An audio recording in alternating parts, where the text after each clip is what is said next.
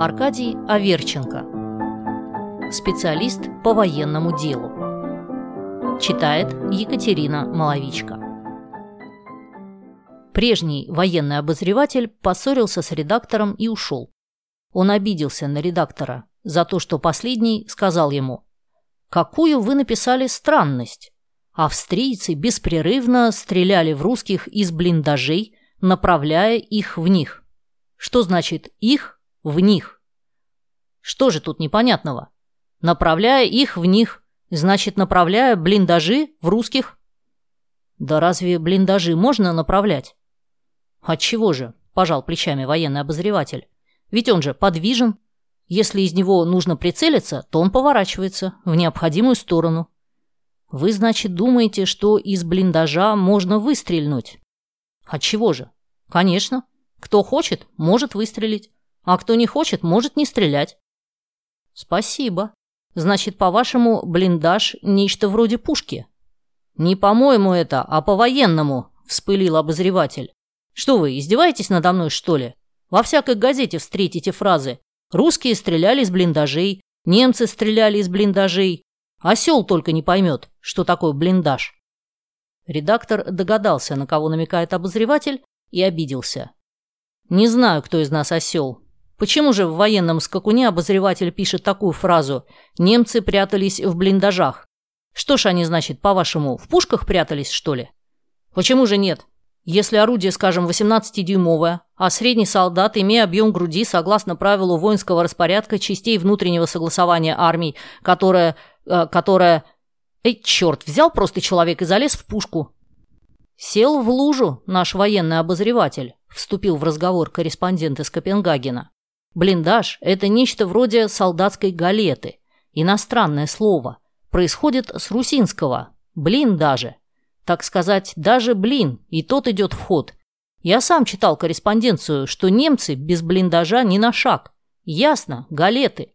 Любят черти покушать. Хотите, я сегодня из Копенгагена напишу об этом? Пожалуйста, скривился военный обозреватель. Если вы в военных вопросах понимаете больше меня, ведите сами военный отдел а я вам больше не писарь. Взял он свое пальто, шляпу, два рубля долгу из конторы и ушел. Редактор привез нового военного обозревателя. Все сотрудники высыпали смотреть на него. Поглядывали с тайным страхом. Вдруг человек возьмет да и начнет стрелять в них. Все-таки военный обозреватель, имеющий дело с разными шрапнелями, мортирами и блиндажами, но новоприбывший военный обозреватель оказался на редкость милым, скромным человеком. Улыбнулся всем, а молодому секретарю сказал даже комплимент. «Какие у вас хорошие ботиночки!» «Да», – самодовольно согласился секретарь, – «почти новые, второй год всего ношу». «О чем будете писать нынче?» – спросил редактор. «Об Италии». «Почему об Италии?» «Да давно хотелось написать, тем более, что она имеет на карте такую забавную форму появилась статья военного обозревателя об Италии. Она начиналась так. Италия имеет форму сапога. Капо спортивенто – это его носок. Капо эс Мария – его каблук. Средняя часть подметки образуется из залива Торренто. К сожалению, мы не можем точно обрисовать верхнюю часть сапога, так как верхушка голенища сливается с материком, а ушки должны быть где-нибудь между Сицилией и Венецией. Что же касается подъема этого сапога, то и т.д. и т.д. Статья была очень оригинальная и в редакции произвела известное впечатление. «А о чем вы нынче думаете?» – спросил редактор. «Написать о чем?» «Думаю написать статью о состоянии обуви во французской армии». «Разве это такой важный вопрос?» «Обувь-то – это все. Обуйте солдата как следует, и он сделает чудеса». На следующий день появилась новая статья нашего военного обозревателя. Она начиналась словами «Многим, вероятно, интересно, как обута французская армия. Обувь французов состоит из и т.д. и т.д.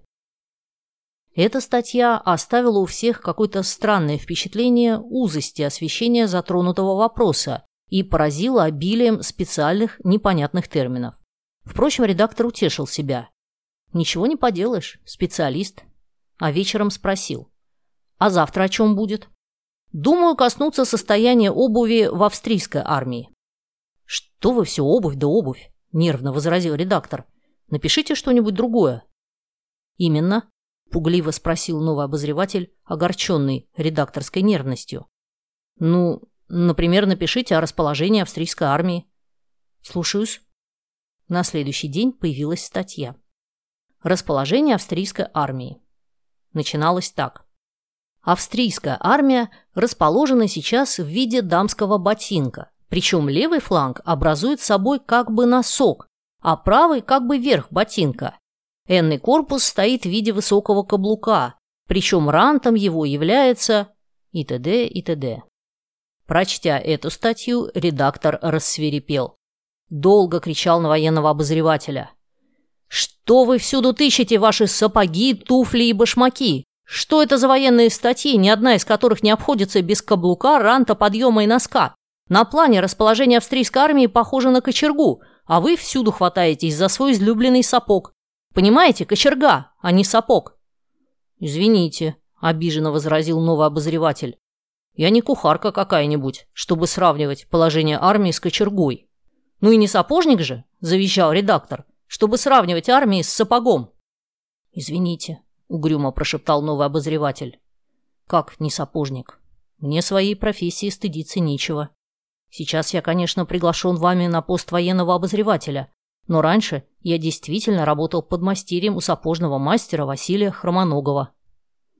И когда он, получив расчет и собрав свои вещи, пучок дратвы, две колодки и коробку вару, уходил, в глазах его читался короткий упрек. «За что? Чем я хуже других?»